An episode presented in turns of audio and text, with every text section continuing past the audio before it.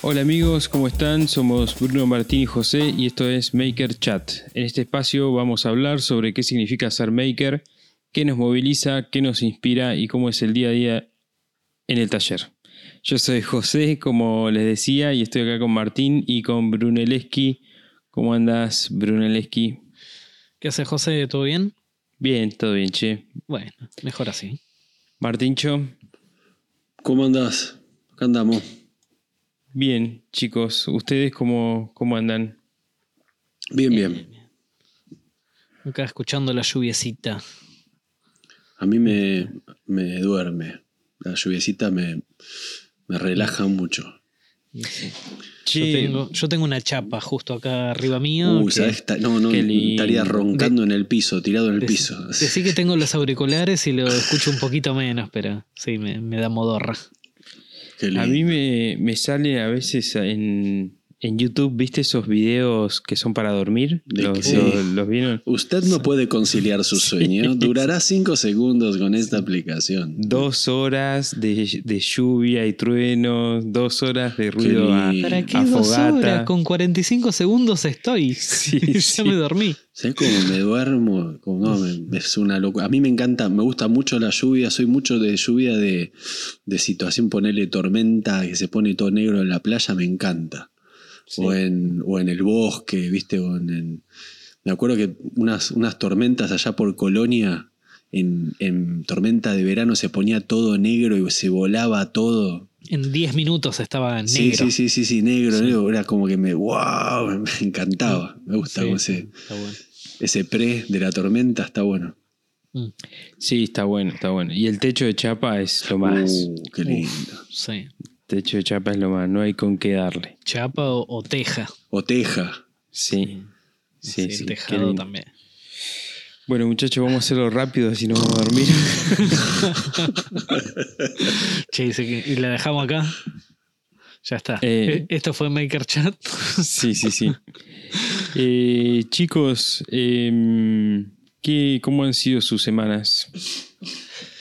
Eh, bien, bien, bien. A ver, esta semana. Bueno, hoy subí un video de un producto Montana. Este, una, una punta, un prolongador con tope. Eh, lo tenía ya grabado hace 10 días, 15 días. No sé por qué no lo editaba y lo subía, pero bueno, esas cosas que, que tenés ahí el, el crudo. Y, y ayer iba a hacer otras cosas, no sé qué, y me puse y la verdad que lo edité en, en una hora, ponele, y bueno, lo terminé subiendo. En vez de subir un fin de semana, como vengo haciendo ya hace bastante tiempo, se me antojó subirlo un, un miércoles a la mañana. Che, Este, Bruno, Dime. eh, y sobre eso, ¿podés decir, digamos, que podés tomar cosas de ahí, de este proceso, para después usarla en otro? O sea, ¿notás que hay algo que hiciste bien para que te haya salido tan redondito todo? ¿O casualidad, digamos? Eh, ¿Se entiende la, pre- la pregunta? con respecto a la filmación, edición y, y todo, A como todo. para hacerlo rápido. Claro. Eh, no, que mm, no me explayé tanto como suelo hacer a veces. Claro. Este, Viste a que a mí veces lo- te sale todo de una toma. Ta, ta, ta, ta, ta, ta, ta. Sí, más o menos. Este, a mí, por ejemplo, lo, lo que me termina pasando, bueno, ustedes ya, ya lo saben, que por ahí saco un video de 12 minutos de editado, pero los crudos terminan siendo 3 horas y media. Entonces, es un problemón porque tengo que mirar 3 horas y media de, de video. Porque aparte lo que me pasa muchas veces es que no edito en la misma semana que filmé. Entonces me olvido de qué es lo que había filmado y ahí es donde Claro. pierdo, Creo que lo hablamos ya. mucho tiempo. Claro, lo, hemos hablado. Este, Che, Bruno, pero y, y- en este ¿cómo caso es? no, en este caso había filmado un, fue poco lo que tuve que recortar. Che, ¿y no será esa la lección aprendida? Tipo, tengo que Eh, filmar menos. Sí, es que no suelo, no, no le estoy pudiendo aprender. Claro. No Para mí fue algo que te Es la lección oye, no aprendida. Para mí que te salió mal. Claro, Por eso salió- te salió bien. Claro. Sí, sí. Creo que en realidad yo quería sacar un video de un minuto y salió de seis y pico. Claro. Tenés Sí, que sí, setearte objetivos cortos. Cortos. Claro, sí, sí, filmar Claro. menos. De Video hecho, hoy estaba filmando un, un video que fueron, si mal no recuerdo, tres tomas nada más. Este, una toma de 10, 12 minutos, una toma de 3 minutos y otra de 3 minutos, ponele también. Este, pero bueno, sentado hablando, este, muy, así muy, muy tranquilo, sin proyectos, sin nada. Este, y cosas así es un poco más fácil eh, de editar después.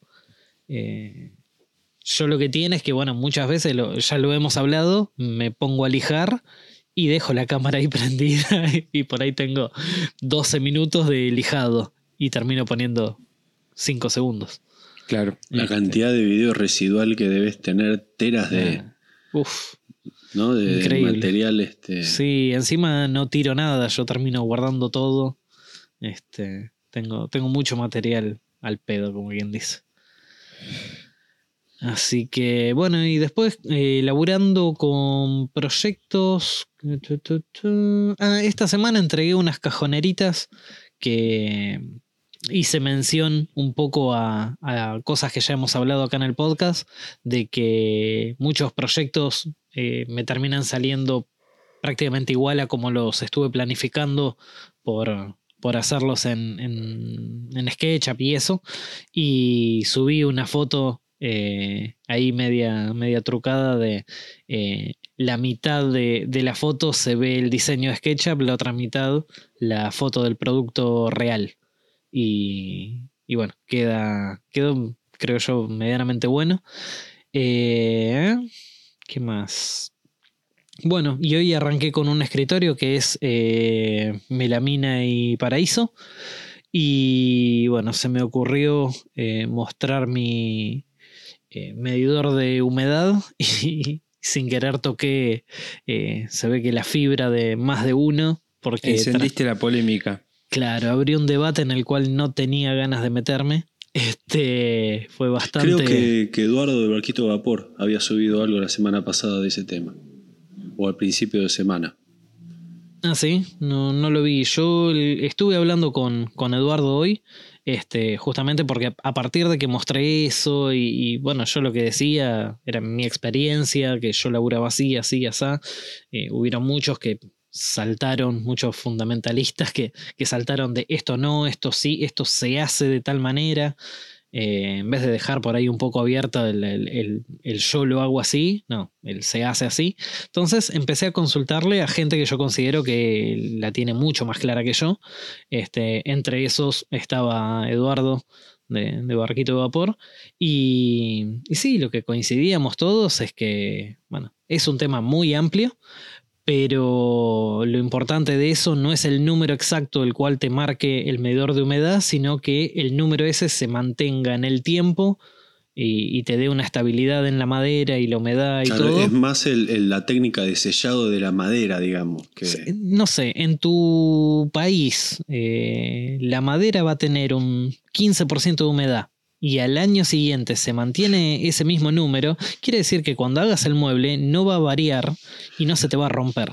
Claro, pero lo que digo es que eh, para que eso pase también tenés que tener una condición regulada de guardado de la madera. Es Sí, decir, sí, obvio, tiene, tiene que ser todo. una madera estacionada, tiene que cómo ser... la guardás, si está tirada en el Exacto. piso, horizontal, vertical, abajo del aire. Sí, sí, un, mon- montón de cosas. Hay gente que lo que hace es, el mueble no te lo hace en el momento, compra las maderas, las cepilla y las deja cepillar. No las, no las cepilla a medida final, pero las deja que se terminen de estacionar ya cepilladas.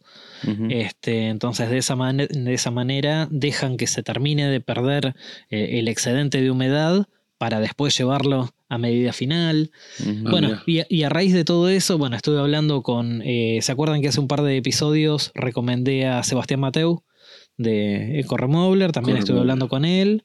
Eh, y por último, también estuve hablando, que también lo recomendé, a- con Hernán Costa. Y justo hace cinco días él sacó su primer blog, digamos, en, en su página. Este. tocando exactamente el tema eh, humedad en, en, la madera. Así que bueno, después de estar todo el día respondiendo mensajes y, subiendo posteos con respecto a ese tema, no sé qué, este, al final del día terminé de hablando con, con Hernán, me pasó el, el posteo ese, lo leí de punta a punta y es el resumen técnico exacto y justamente lo, en lo que coincidimos todos es que no importa el número, lo que importa es la consistencia de ese número en el paso del tiempo.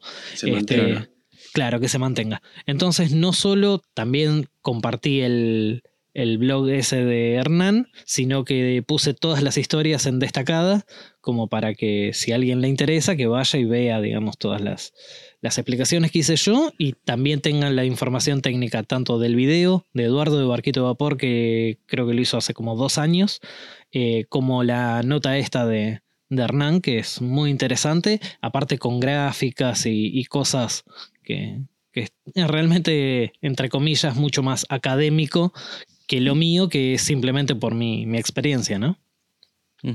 Ahí cuando, cuando dijiste lo de que hay carpinteros que te, hacen el pedido, te toman el pedido y te agarran la madera y la cepillan y la guardan, pensé como más extremos, tipo, te pedís el mueble, bueno, van y te compran la semilla y plantan el...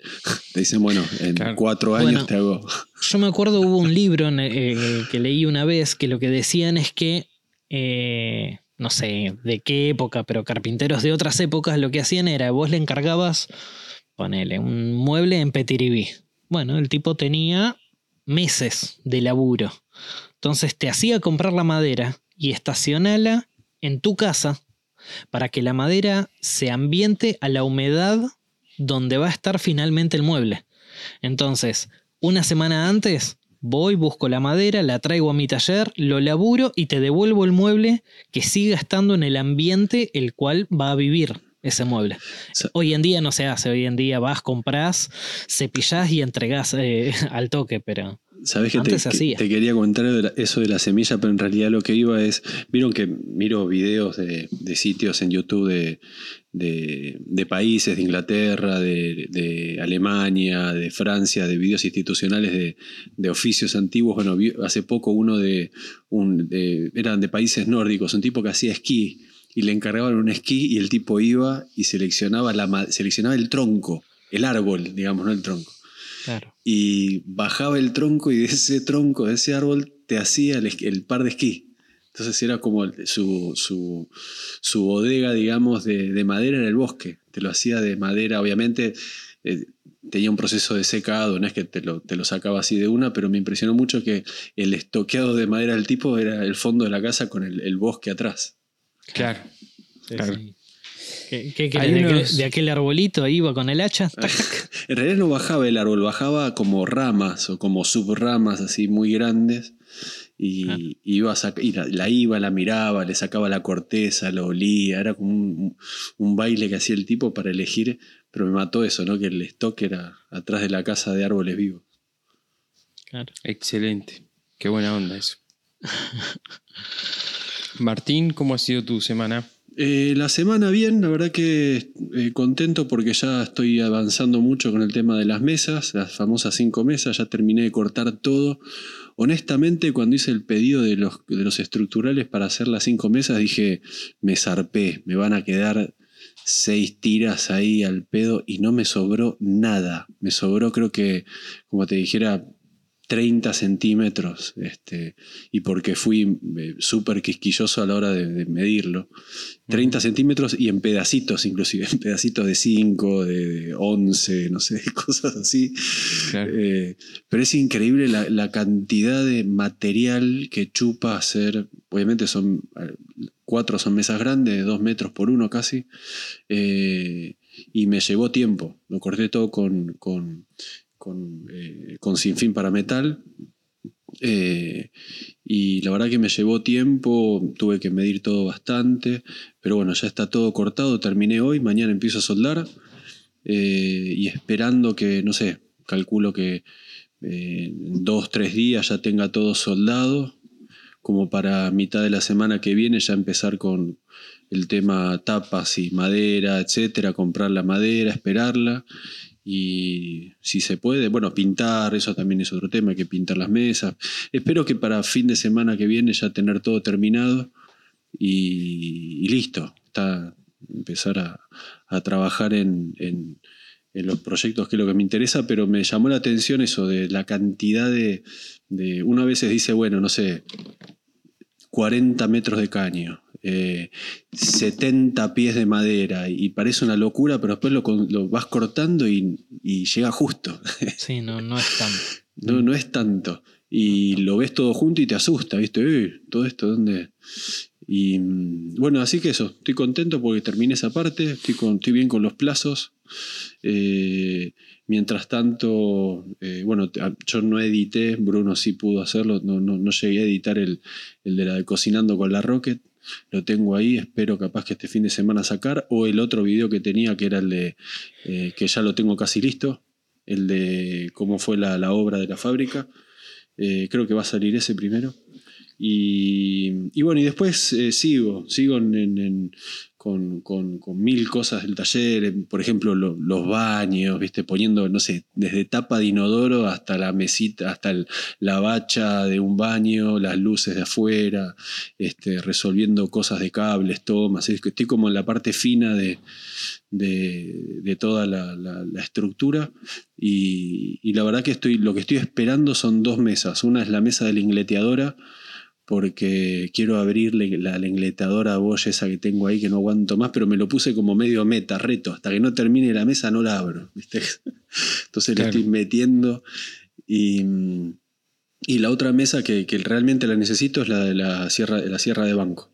Me, hace mucha falta cortar placa para, hacer un montón de cosas de adentro del taller y no tengo y la verdad que me, cuesta, por encima son cortes largos, dimensiones, hay que dimensionar una placa en piezas largas eh, y necesito esa mesa. Eh, después trabajando mucho con cuero, la verdad que contento porque eh, encontré un distribuidor nuevo, eh, y, conseguí unos cueros muy buenos, la verdad que estoy muy contento. Pero el tema es que el tipo te dice de golpe, mm, tengo una chapita de este, o dos chapitas, entonces como que encontraste algo muy bueno, pero muy poquito, ¿viste? Es como, y, casi que ni lo quiero usar, es como, bueno, me lo guardo para un futuro, qué sé yo, no sé. Y, para algún proyecto especial. Claro, es como, viste esos cueros que, no sé, de golpe lo, querés algo, lo pensás, che, existirá un cuero así y te lo dan pero te dicen, pero un poquito, toma, acá, esto. No, hay más. La famosa puntita. La puntita, claro, es como. Diría Diego Latorre. Uff, polémico. Y, es como hoy en día que vayas a la maderera y que te digan, sí, tengo ahí una placa enchapada en Petiribí. Ah, bueno, dale, ¿cuántas tenés? no, una. No, no, una. Una. Sí, enchapado en cedro, ¿viste? Una. Ya está. una solita. Y, y bueno, así que son esas, pero son esas cosas que tenés que comprar, ¿viste? no, no te queda otra. Eh, como, no, me quedó ahí un listoncito de roble, dámelo, ¿viste? ni, lo, ni, lo, dudo. Eh, así que eso, estoy, estoy contento porque como les dije, estoy con los plazos, estoy los plazos que me había puesto, avanzando y, metiéndole duro y, y queriendo terminar así. Quiero terminar así puedo empezar. Esa es la frase. Excelente, pero bueno, lo, copado es ya estar haciendo cosas, ¿no? Estar en, actividad concreta, real, digamos. Sí, sí, sí. Una, una, cosa es que también estoy sacando cosas de clientes chicos, así que no necesito madera ni nada de eso, pero estoy sacando herramientas de bronce que eh, estuve haciendo, estuve como, ya empecé a entregar cosas cosas que tenía ahí paradas. Este, ¿Pre-cuarentena o pre-mudanza? Sí, sí, sí, pre-cuarentena. Estas pre-cuarentena porque necesitaba tener pulidoras, necesitaba tener este, los materiales, los tenía, pero no tenía lugar para laburar.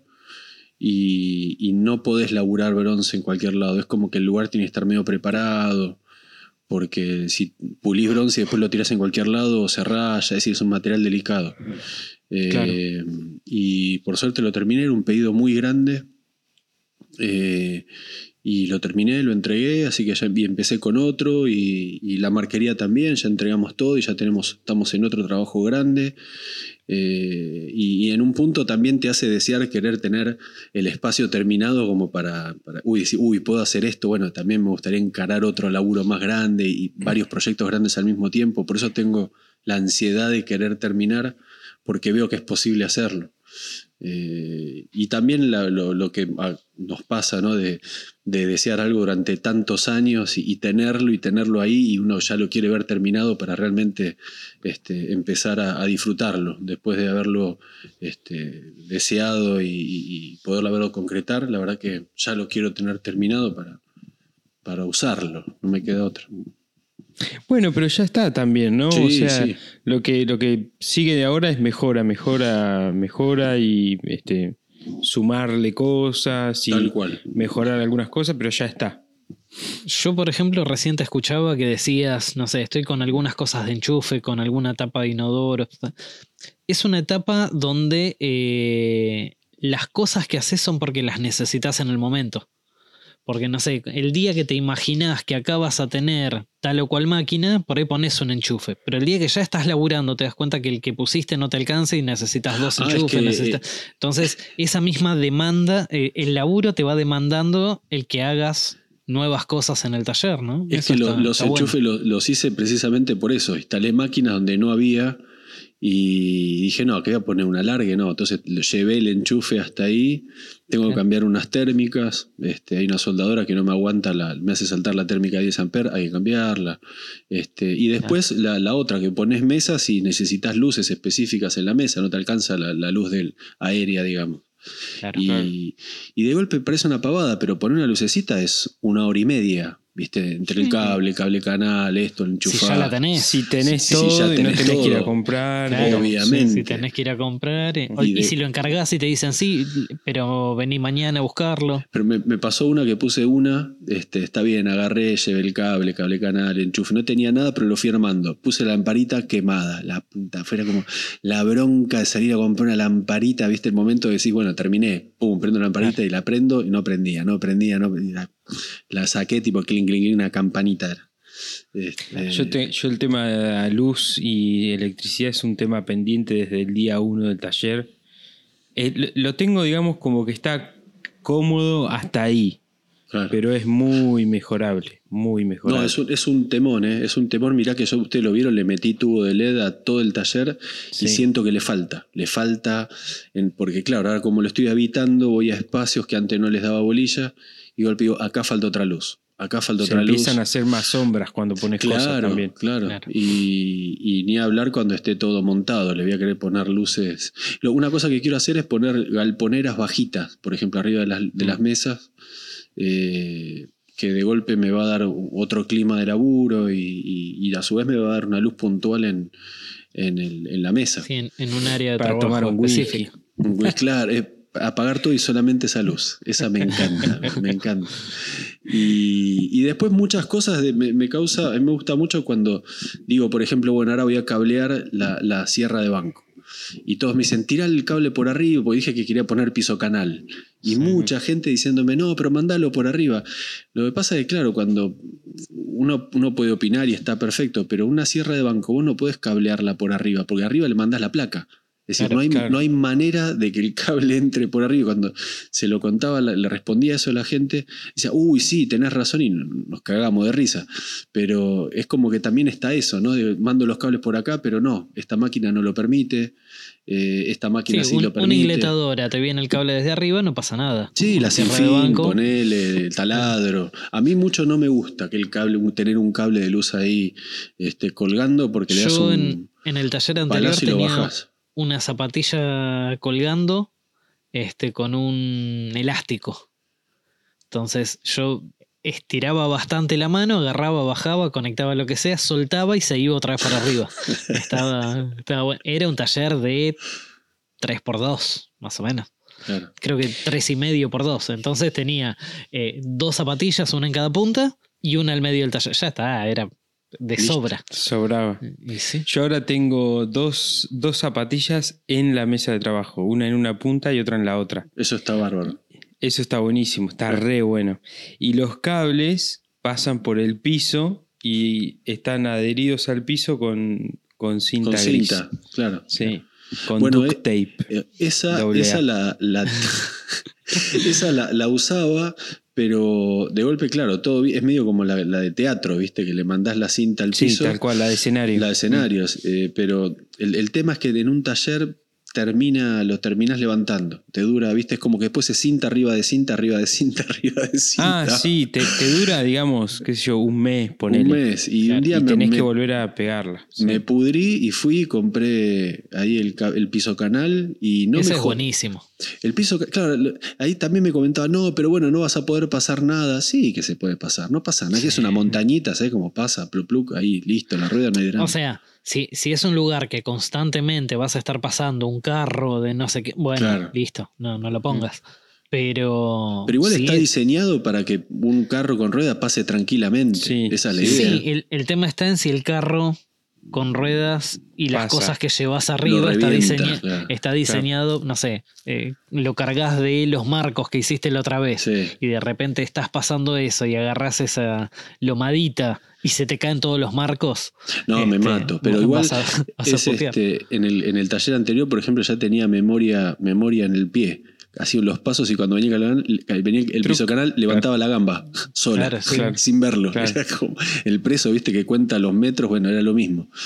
y, Pero de- después es eso. Si a mí no me molesta, y bueno, yo voy a poner piso canal, creo que para todo. Y cuántas, cuántas cosas con ruedas va pasando uno por ahí. Y la verdad que una por mes, para ser exagerado. No, no es que Sí. Tengo bueno. todo en camilla, ¿viste? No, no, no pasa nada. Claro, sí, sí. Bueno, eso fue Y, la ¿y semana. vos, Ex- José? eh, excelente, Martín. Eh, yo, eh, ¿qué fue, ¿cómo fue mi semana? Eh, bueno, eh, subí un video que fue sobre la, el carro de recortes, retazos y, y todo eso, eh, que estuvo buenísimo. sí. Recién ayer, sí, ayer fue como que le encontré la, la, las, las, o sea, me di cuenta lo útil que era, porque me llegó bastante material, algo de placa para hacer unos proyectos, eh, y automáticamente hice los cortes más, más gruesos, más grandes, y lo que sobraba fue el carro. Ya Lo quedó otro- ordenado. y ya quedó ordenado ahí. Claro. En un momento estaba haciendo fuerza, ¿viste? Estaba levantando una placa y poniéndola, o sea, pasando la placa arriba del carro y apoyándola del otro lado.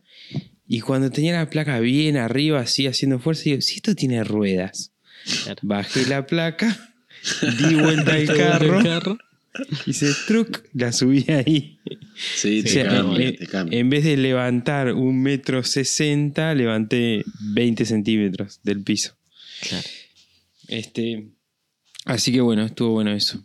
Eh, ¿Y qué más? ¿Qué más? Bueno, trabajo habitual de clientes del taller, nada, nada nuevo. Eh, salvo algo que hice hoy, que estuvo muy piola, que fue mm, este, una de esas placas que vinieron, las puse para reemplazar la mesa de trabajo. Entonces agarré eso, esa, este, esa plaquita de 6 milímetros, de 5 milímetros, que uso yo como tapa de sacrificio de la mesa de trabajo, me quedó como, eh, como para, ya, para tirar, digamos, porque había usado la parte de abajo y ahora estaba usando la parte de arriba, terminé de usar la parte de arriba y me quedó como una especie de doble sacrificio. eh, que terminé cortándola en pedacitos de 30 por 30 centímetros y cada una formó como si fuera una especie de pequeño cuadro, este, pequeña obra de, de abstracto con, la, con las huellas del laburo, digamos, ¿no? Pintura, agujeros, este, clavos, eh, Marcas, cúter, anotaciones. marcas, anotaciones con lapicera, con fibra, qué sé yo. Y quedó súper piola. Eh, los corté, conseguí sacar 24 pedacitos de 30 por 30, eh, que los voy a ir regalando a medida que salgan productos del shop. Así que mm, muy piola, muy piola. Muchos comentarios de que, habían esa, gustado eso. esa idea, es muy, muy loca. Es, es algo que, que no tiene sentido porque es un pedacito de madera, pero tiene Sí. mucho sentido por, Sí. para tus seguidores y eso es, Sí. eh, es un pedacito de tu taller. Sí, sí, sí. De hecho, muchos me escribieron como que eh, que querían tenerla, que querían tener el pedacito ese como... Sí, qué sé yo, me pareció, me pareció piola el tema de que por ahí se alguna de esas manchas, viste, se, re- se, se reconozca con algún momento del taller, viste, con algún proceso que sale en algún video. video y entonces como que cierra un poco ahí el círculo. Así que bueno, eso, eso fue hoy. eh, y después la semana, este, bien, bien, mucho trabajo, tranqui, tranqui, pero firme, digamos. Bueno, muy bien, muy bien, está, está Sí. buenísimo. Así que bueno, eh, bueno chicos, podemos eh, tratar de ir enfocándonos para tratar el tema del día. ¿Cuál era el tema del día? ¿Vos te acordás cuál era el tema del día? Sí, el tema del día, eh, espérame un segundo que lo tengo acá anotado. Yo, ya ni me acordaba de, Ya te de se trata. El tema. El tema del día es los proyectos que rechazamos. Eh, como para darle un poco de marco, digamos, a este tema que vamos a tratar hoy, quiere decir, o sea, cada uno le va a dar el enfoque que quiera, ¿no? Como hacemos siempre, ¿no? Cada uno le, le pone su, su toque. Pero este, pueden ser por ahí proyectos que rechazamos porque no nos gustaron, porque no nos gustó el cliente, porque eran demasiado grandes, porque eran demasiado chicos, por cualquier motivo, proyectos que dijimos, bueno, esto no lo puedo hacer, no quiero, no tengo tiempo, no tengo ganas, no, no puedo, porque no soy capaz, por ejemplo. Puede ser que pase eso también, ¿no? Eh, así que bueno, chicos, ¿quién quiere, quién quiere arrancar con esto? A mí lo primero que se me viene a la cabeza es con todo este tema de cuarentena. eh, me han salido varios laburos de instalación y bueno, yo ya lo, lo he dicho bastante con respecto a los escritorios y, y eso. eh, yo no estuve agarrando nada de laburos de, de instalación. Fueron mínimos y bueno, de, de conocidos o, o cosas así, muy, muy puntuales y muy chicas pero eh, lo primero que se me viene a la cabeza es eso. Este, me, me Por una cuestión de salud. Sí, sí, por un tema Cuidarte, de. eh. Exacto. Este. Que no. Trataba de no agarrar nada que sea con instalación. La mayoría de los laburos, si los podía recibir con flete el material y entregar con flete el trabajo terminado, eh, fue mi, mi modalidad de trabajo durante todo este tiempo. Che, Bruno, Y- esto es lo que decíamos la otra vez de que si cobrabas el sistema de, de armado aparte por el por esto, que se lo dabas para armar al cliente. Bueno, en el podcast pasado creo que lo armamos, lo hablamos. Sí, en alguno de, de los anteriores. Este, no, yo la verdad es que no, no, no suelo este, cobrar un adicional. No, era un chiste. Este, no, no, No, no, ya lo sé, ya lo sé. Pero no, no varía por ahí tanto el, el precio, digamos, de- del producto. Este, lógicamente que sí, eh, es una instalación que me va a llevar tres días de, de obra, este, no es lo mismo que algo de instalación que me va a llevar. Eh, anteriormente, no sé, los escritorios por ahí los llevaba yo en el auto.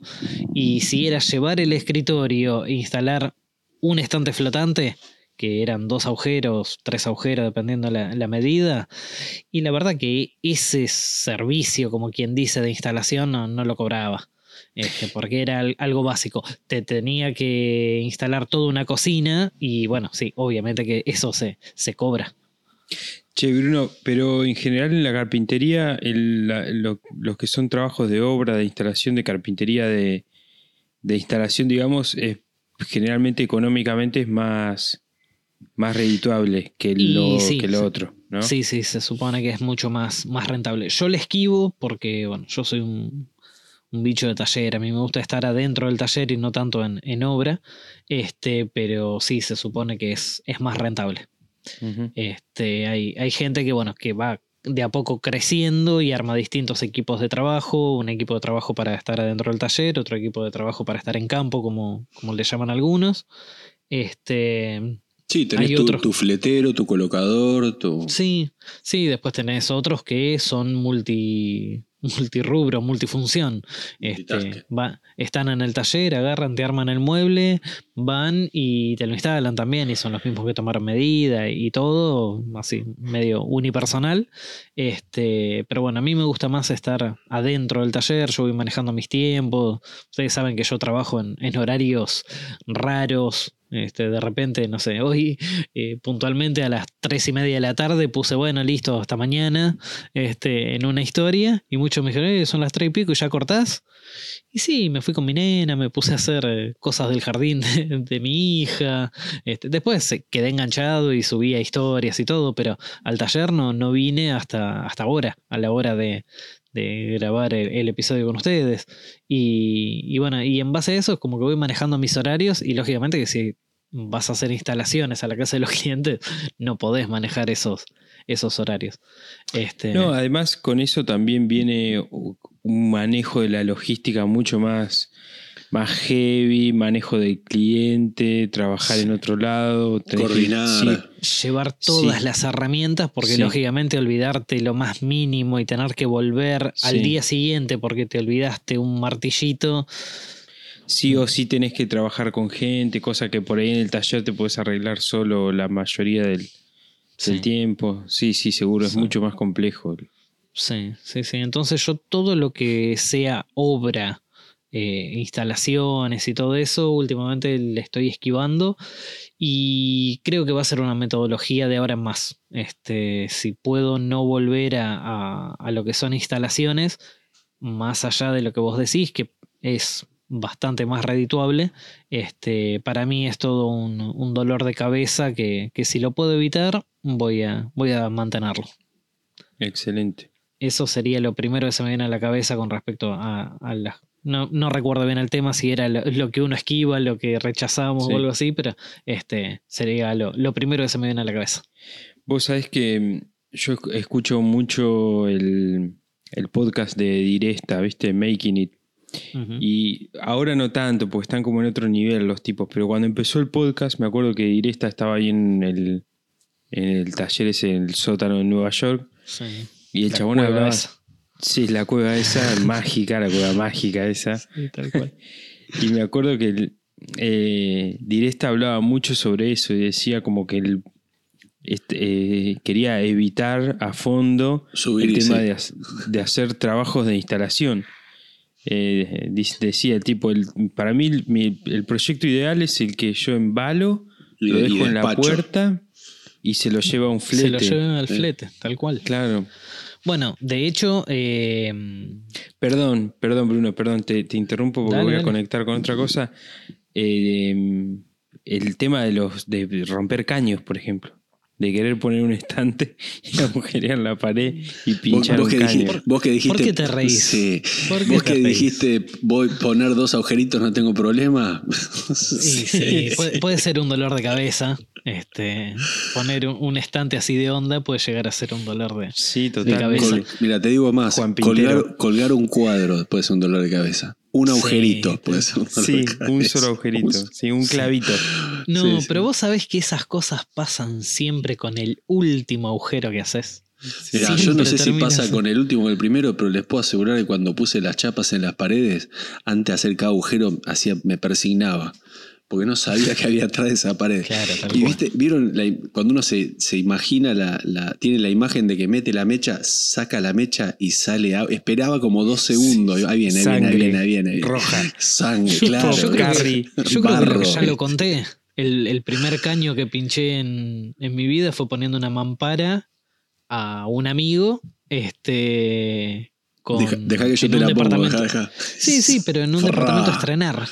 En un edificio a estrenar. O sea, el chabón no se había mudado todavía. Impecable Este, la pared Todo, blanca. todo, todo impecable, todo maravilloso. Y lo peor es que, no sé, ponele que la mampara llevaba seis tornillos. y Ya tenía cinco. Y un amigo me dice, ya está, déjalos. Y eso que. No, pero si lleva seis. Uno más. ¿Por, por qué le vamos a poner cinco? Si lleva seis. Deja, y en el sexto pinche el caño. Qué Pero el caño que, estaba a dos metros, un metro ochenta, el, del, que- el de arri- el de arriba o el de abajo era. El de abajo de todo, creo que Ah. era.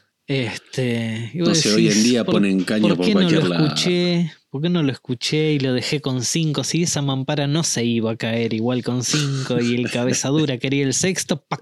Pinche el caño. La mierda. Y sí, bueno, es así. Son, son A cosas mí que me, pasan. me pasa el momento cuando veo que la mecha no entra. O cuando vieron que vos sentís el ladrillo en, la me- en el taladro, lo sentís. sentís que- Y de golpe sentís algo raro como que rebota y decís, mmm, termofusión, ¿viste? "Mm, plomo. mm". No, pero la termofusión o esas cosas de plástico no las sentís. Lo sentís como un ladrillo hueco. Venís, tiqui, tiqui, tiqui, No, y fue. pasaste. Y Pero viste un que uno tiene, segundo. uno tiene el, el- el coso ese en el tacto de decir, "Mm, ¿qué estoy agujereando acá? Si no Sí, entra, sí. no entra, ¿viste? Hormigón, Ese hormigón. micro- microsegundo. es un de- microsegundo que uno dice, sí, sí, ya está. Termofusión fría, flum, y pasaste. Así que, Sí, sí. Que decís, decime que no, decime que no, decime que no. Sí, Bueno, eh, con respecto a eso que decíamos de, de embalar las cosas, dejarlas en la puerta que se las lleven, me hace acordar a, bueno, otra de las recomendaciones que, que ya di en algunos episodios, el laburo que hace Martín Chavarría. Mm. Este, él es instalador de terceros. O sea, hay, hay un tercero que, que toma las medidas, fabrica los muebles, los embala y los manda a, a las obras. Y él va con todas sus herramientas a instalar esos muebles que fabricó otro. Es, Qué es loco un- eso, che, es qué laburo, laburo raro, ¿eh? Sí. Tenés, que tener una, tenés que tener una confianza en el arquitecto o el. Bueno, él creo que labura con dos empresas nada más, porque bueno, ya conoce la manera de trabajar de estas personas y estas personas lo conocen la manera de trabajar de él, ¿no? Claro. Este, Igual es como, me da la impresión como que más allá de la seguridad y eso es como, no, no hay duda, ¿viste? No doubt. Es una No, cosa no, no. De, de, dale, dale, tenés que subir esta viga de tren a 7 metros, dale, listo, boom. Y la- es como que no, ni lo, es automático. Si- Mm. Yo creo que si lo tengo que pensar, este, estoy media hora viendo cómo, de qué puntita agarro. Es, es el típico que se la carga al hombro y la, y la lleva. ¿Viste? Y la sube Sí, y- sabe que te puso tres tornillos y está perfecto y se va. Y no te dice ni chau y quedó ahí. Eh, creo que Quedó es- es- perfecto. queda perfecto, nivelado, ¿viste? Los yankees también, viste, que, que son muy de la moldurita y de la madera y de la. Es, es- es un tipo de construcción donde las cosas se mueven, viste, se pueden mover. Puedes sacar y poner, digamos. Acá, viste, al ser todo ladrillo y. Sí, es mucho también falso, ¿viste? O, o Claro. moldura, no digo, eh, pero como de telgo o, o liviano, o es, es muy, no, no sé, es como... más como- práctico. Sí, es Más mucho más... práctico. Y casi, Mm. a ver, la- las molduras casi las pegan, Mm. ¿viste? Es muy, muy raro que los tipos le metan. Sí, pegamento, clavo. Es, es construcción seca y, y rápida. No, no es porque Sí, sea yeso, sino cual. porque es madera, pero es muy rápida. Yo lo veo a lo- al- a, los gringos laburar. Creo que ayer o anteayer vi uno que se tiraba en un techo a dos aguas. ¿Lo viste? ¿Lo, lo llegaron a ver? Con una pistola.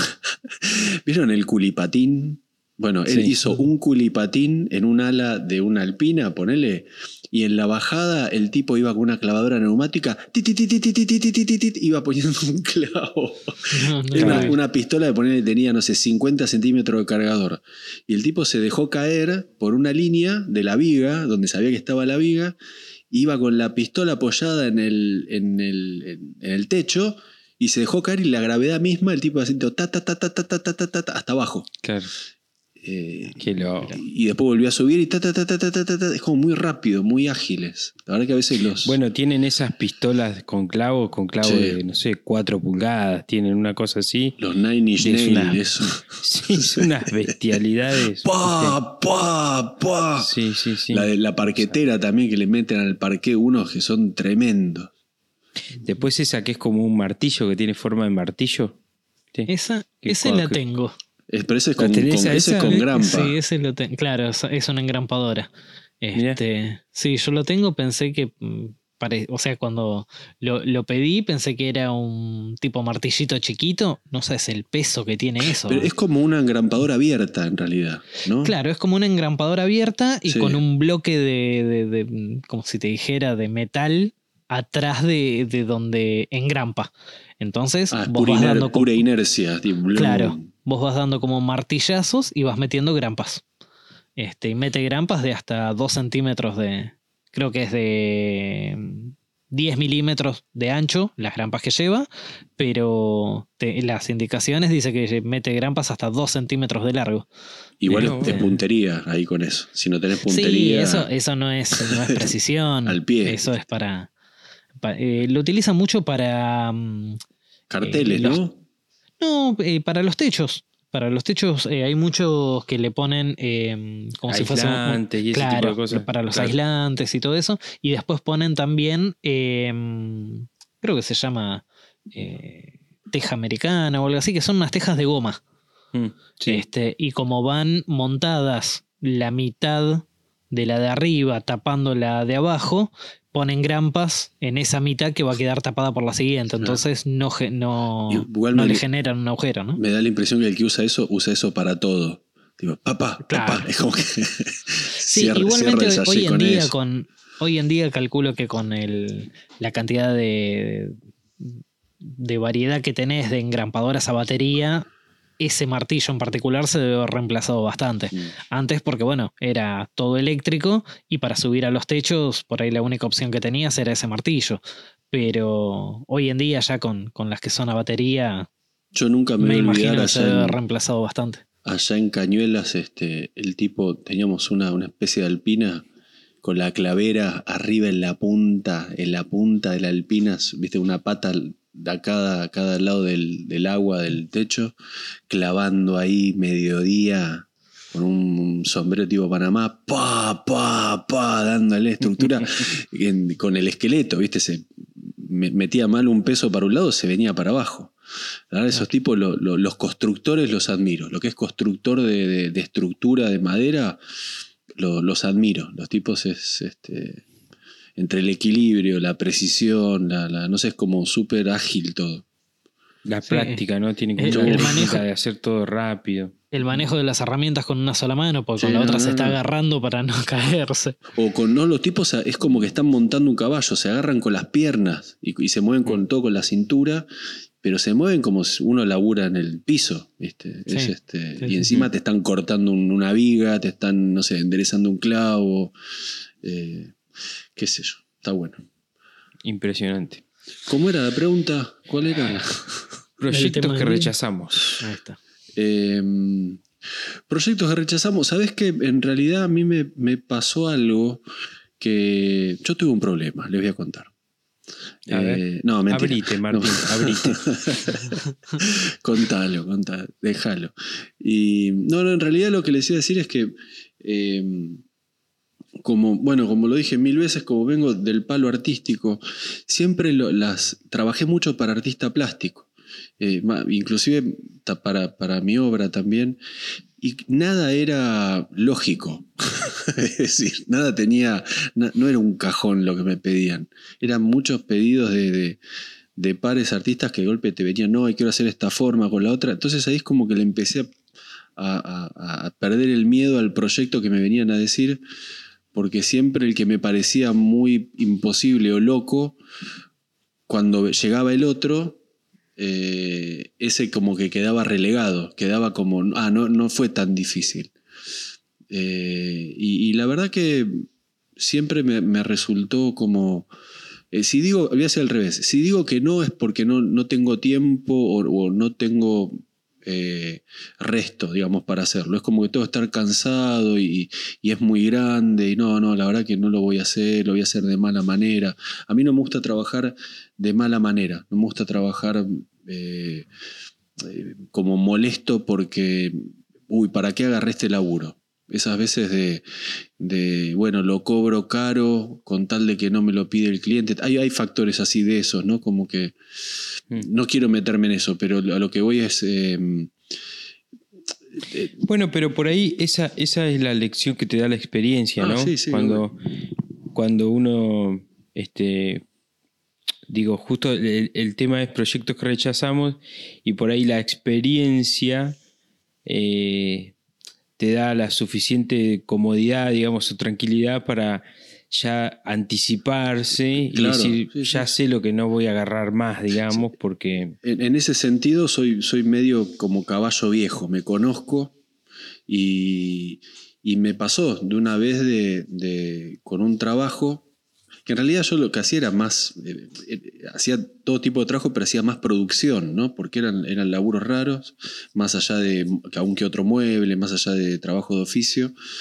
Pero de golpe me pasó una vez, y, por eso les digo algo que, que tuve una experiencia que me salió mal, porque dije, bueno, a ver, voy a probar esto. No lo quería hacer el trabajo, era un trabajo molesto, eh, y salía, no sé, 10 y dije, bueno, no, te voy a cobrar 100. 10 veces más, una cosa así. Y el cliente me dijo, bueno, me cagó. Claro. Y les puedo asegurar que lo que me costó ganar esa guita, es decir, porque no importaba el precio, no importaba que salga mil o, o que te den 50 mil. Cuando algo no te gusta hacer, se nota. Y se nota en el trabajo, más allá de que se nota en, en- en tu cara, ponele. Eh. Y si encima vos lo estás cobrando más caro y el trabajo te sale peor, eh, honestamente no le encuentro la ganancia, porque quedás más con Claro. el cliente, le cobraste de más, vos quedaste mal porque entregaste algo que no te gusta. Eh, entonces es como que aprendí de la peor manera a que no sirve de nada decir, bueno, te lo agarro igual, salvo que sea un trabajo que vos conocés, que vos, por ejemplo, haces sillas, sabés que llegás a 50 sillas por día. Viene un tipo y te dice, te ofrezco hacer 100 sillas por día. Bueno, está bien, si hago esto me acomodo, lo voy a hacer, voy a dormir capaz que tres horas menos por día, pero lo voy a hacer. Ya conoces la métier, conoces cómo hacer el producto. Pero cuando arrancás algo de cero, más nosotros que tenemos trabajos que no son, no, no es cotidiano, ¿no? De golpe estás haciendo una mesita, de golpe estás trabajando madera, hierro, de golpe con algo nuevo. eh, y cuando viene algo nuevo, creo que lo primero que viene es un poco el, el cagazo. Mm, da-. No sé si agarrarlo. Eh, a mí me tienta, si, si me gusta, es medio aventura. A mí me, me encanta. Me encanta agarrar un, un proyecto que, que, que no lo hice nunca, no, no, me, no me achica eso. Eh, pero sí suelo decir que no cuando, cuando sé que me va a, a sobrepasar por tiempos o cuando el resultado, a mí me interesa el resultado, cuando el resultado no va a ser bueno, mm, me cuesta. Mirá que hice de todo, trabajé hasta inclusive para, para hice laburos para un sex shop, hice laburos para de todo. Y, y la verdad que siempre fue, sí, me interesa, sí, me gusta, sí, este, eh, no importa el cliente, pero esa cosa que es medio personal, ¿viste? Va- en- para mi lado va mucho con lo, con lo personal. eh, dormir cómodo, que entregué un buen laburo y, y- y más allá del costo. que-. Y hay veces, eh, yo voy a relacionar esto que decías vos con que hay veces, a mí se me, se me vienen dos ejemplos a la cabeza, eh, hay veces que por ahí el cliente pide cosas que son raras o que son difíciles o que son complicadas o que por lo menos para uno, por ejemplo, a mí me pasó, ahora hace poquito me pidieron un presupuesto para hacer un revestimiento alrededor de una parrilla. Vieron que las parrillas son de ladrillo, tienen, a veces tienen una tapa de unas puertas de metal Sí. o no, y unas puertitas abajo, qué sé yo. Bueno, la persona esta quería todo el revestimiento, ¿De acero o una chapa, quería? no, de madera. Apa. Todo el revestimiento de la parrilla de madera. Y me mostró una foto, una foto linda, viste, estas típicas fotos de Instagram, así se veía espectacular. De Pinterest. Pero de Pinte, de Instagram dije, no de Pinterest. Eh, pero yo no lo haría eso. La verdad es que yo no lo haría. Eh, dije que no, que no, que no lo iba a cotizar ni nada, pero me parecía raro, me parecía como medio hasta peligroso, ¿viste? Viste que cuando vos haces el fuego y haces un asado, qué sé yo, y por ahí vuelan chispas, ¿viste? Cuando el carbón explota, qué sé yo. Y tener una parrilla toda revestida de madera me... Me da no medio. Sí, ¿Cómo se llama? San, San Pedro y San Pablo, no sé, el- prende Sí, y, fuego para, todo. y para guardar bidones de nafta ahí abajo. Sí, me parecía como raro, ¿viste? Me parecía... Me hiciste acordar a, un- a un- algo que me pasó, después lo cuento. Ahora estabas contando, dijiste dos. No, y hay otro, eh, un amigo que empezó a, mm, a vender comida mexicana, ¿viste? burritos y nachos y qué sé yo. Entonces, claro, él con toda la buena intención y, ¿no? y, la, y la- la buena leche, y qué sé yo, me dice, José, vos que te das maña para esto, qué sé yo, por ahí podés diseñar una máquina para cortar los nachos, los, triangulitos esos como los doritos, ¿no?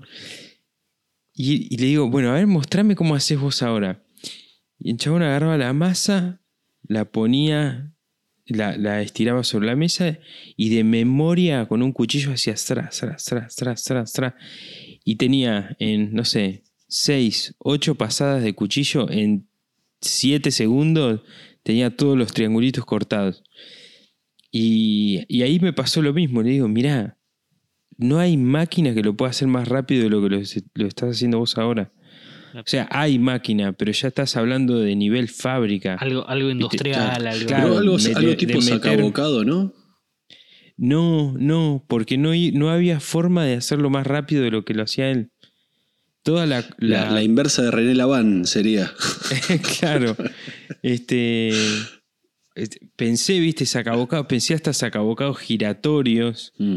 viste, tipo rodillo con, con la forma triangular sacabocado. Que Pe- hay pensé para, masa, el de masa de los pibes. Claro, eh, claro, algo por- así. Pero te juro que no había manera de que se hiciera más rápido de lo que hacía él con cuchillo.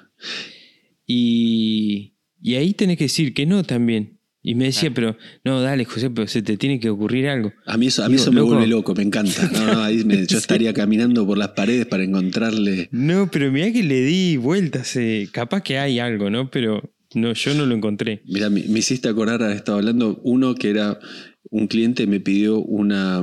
Era como un estante flotante de mármol. el tema era, tenía el mármol, era un mármol de. Te diría una pulgada, poner un poquito más. ¿ves?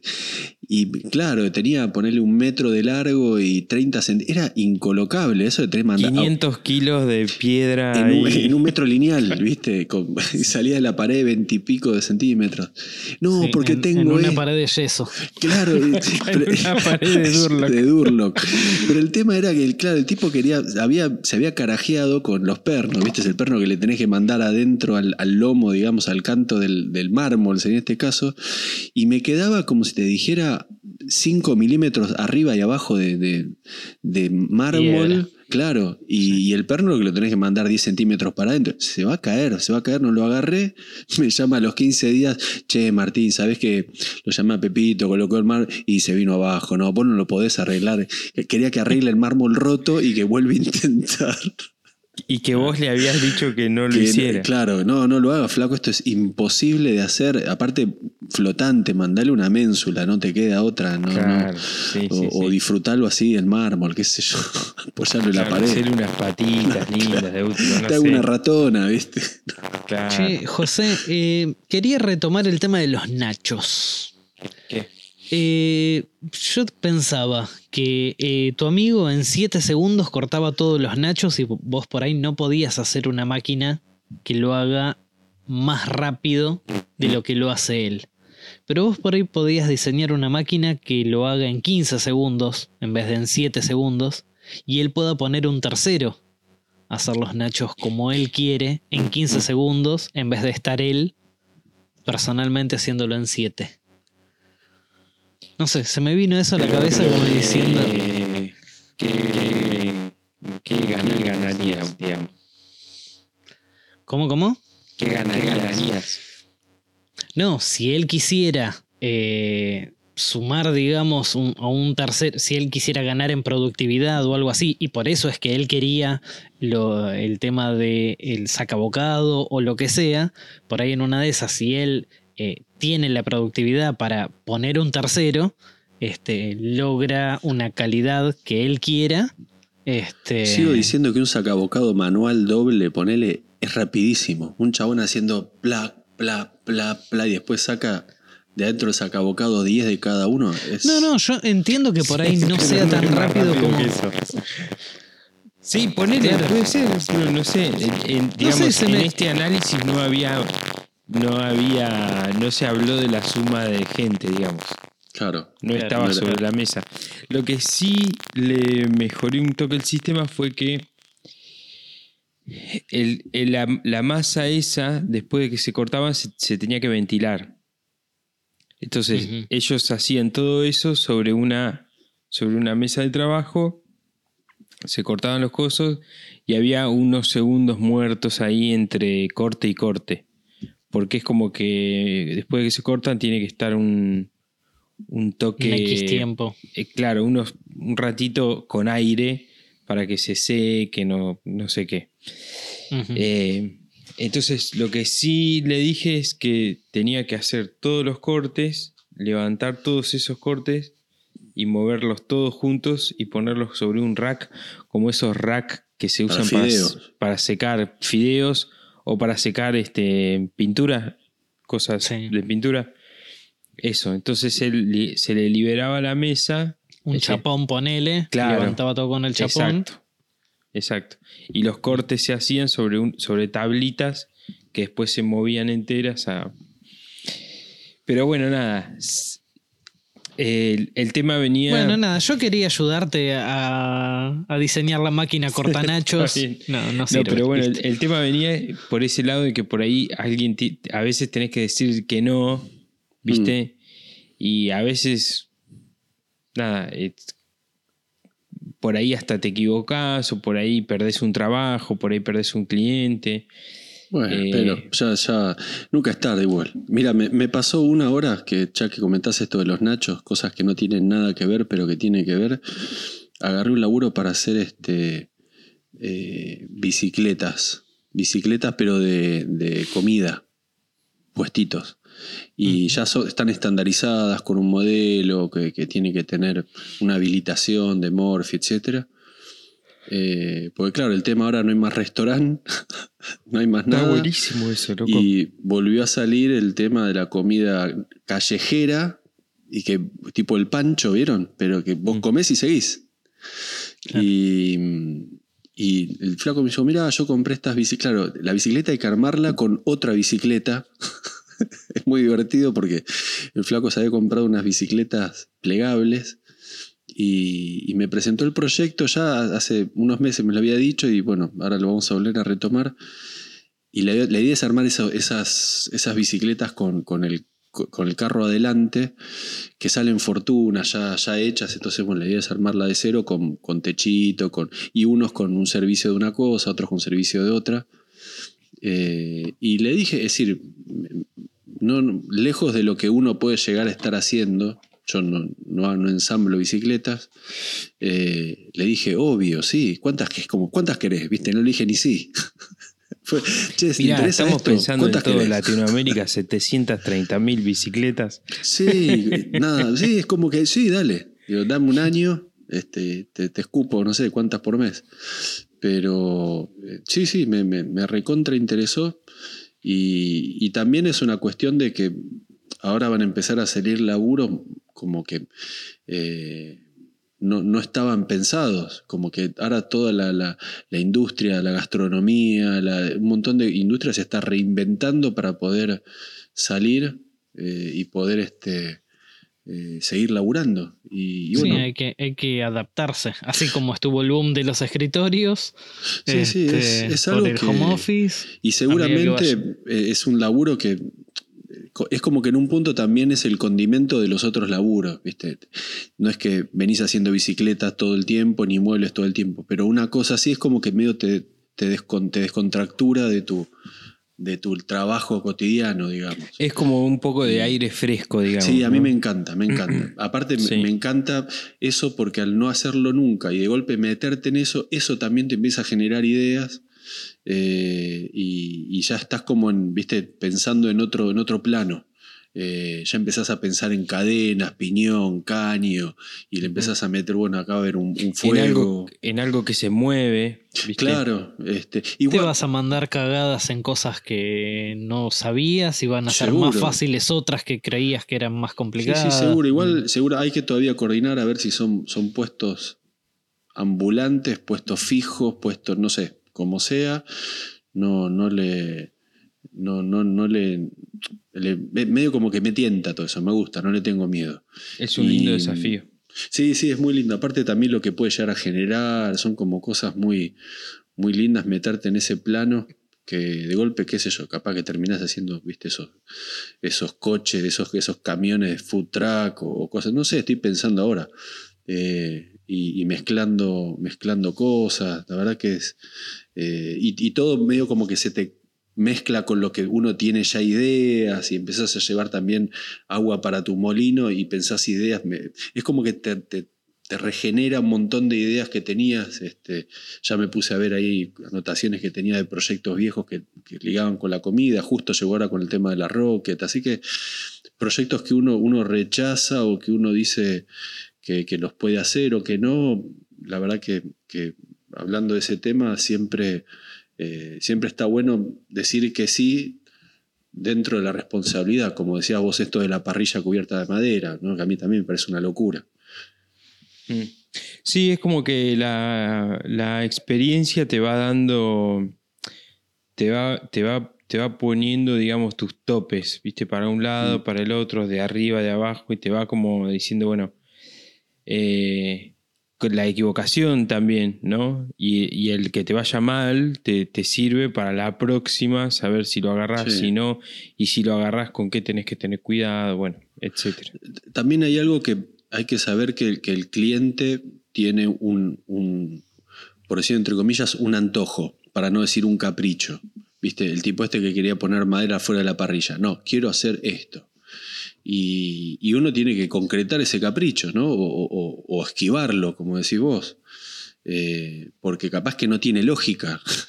es simplemente quiero, vi esto, me gustó y, y lo quiero hacer. Y no, flaco, pero es un peligro. Pero yo lo quiero hacer. Bueno, yo no te lo hago. Claro, sí, sí, tal cual, tal cual. Bueno, chicos, me parece que es un buen momento para ir cerrando el episodio, closing the episode, este, por hoy, por esta semana. Eh, así que bueno, me pareció muy, muy entretenida la charla. Espero que les haya servido a los, a nuestros oyentes y colegas, que hayamos podido dejar algo, hayamos podido, no podado, porque no somos Podado, jardineros. Estás con, estás con la huerta. Sí. Espero que hayamos podido dejar algo positivo. Eh, muchachos, ¿tienen sus récords de la semana? Sí. Sí. eh, Sí, sí. ¿Vas vos o voy yo? No, no, dale, O, dale. o- o va José primero. Como quiera. Bueno, Bueno, voy yo primero entonces. Bueno, A dale. la No, miércoles. no nos ponemos de acuerdo, dale. A- Arranca. Este, bueno, yo tengo una reco rara hoy. Eh, Vieron que siempre, cada tanto, tiramos alguna. eh, alguna. Eh, algún canal de YouTube sobre restauraciones de cosas antiguas. Bueno, encontré uno que lo que hace es restaurar relojes. Relojes, no relojes grandes, tamaño este, pared, sino relojes pulsera. Reloj pulsera. Sí. Eh, entonces por ahí el tipo encuentra relojes de la Primera Guerra o del siglo este, XIX o bueno, nada, que tienen su anti- antigüedad y su cosa especial por tal o cual motivo. Eh, generalmente están hechos pelota y el tipo agarra y los, los restaura. Los desarma, saca el vidrio por un lado, saca la malla, saca los engranajes, las agujas, la tapa, que esto, que aquello. Es la verdad que muy, muy eh, divertido y muy entretenido para verlo. Hipnótico, Es- ¿no? Hipnótico, sí, sí. Cuando empieza a, a- a sacar piezas y piezas y piezas y piezas y piezas y resortes y engranajes y, este, y ejes Pues sí, y... no puede estar todo eso No, metido ahí micro, en micro cosa. ahí, chiquito. Sí, No, no, y es, y es absolutamente impresionante cuando hay, agarra un reloj prácticamente destruido, que vos decís esto ya está, ya fue, y lo empieza a desarmar y adentro hay piezas que se están moviendo. Y vos decís, ¿cómo carajo se están moviendo estos engranajes?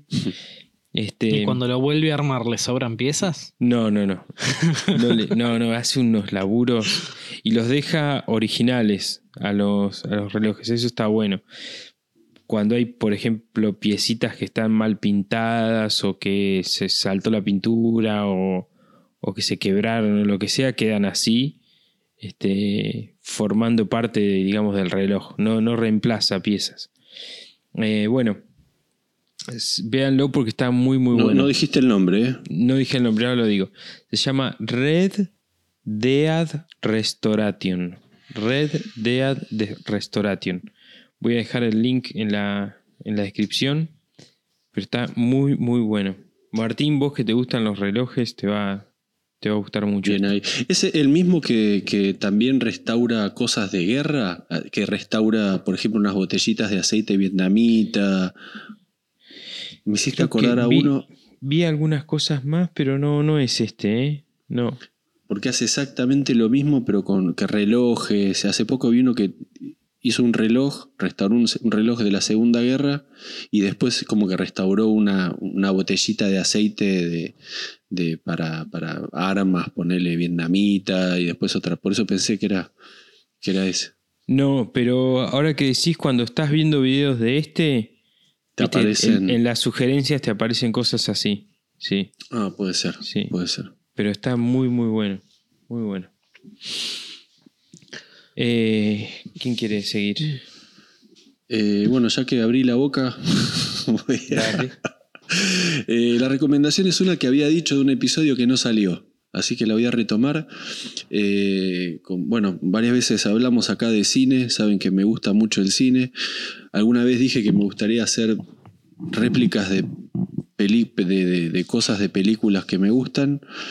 Eh, lo que voy a recomendar es un sitio en Instagram que se llama Prop Store, eh, o la tienda de utilería sería, lo, que se, conoce como la utilería del cine.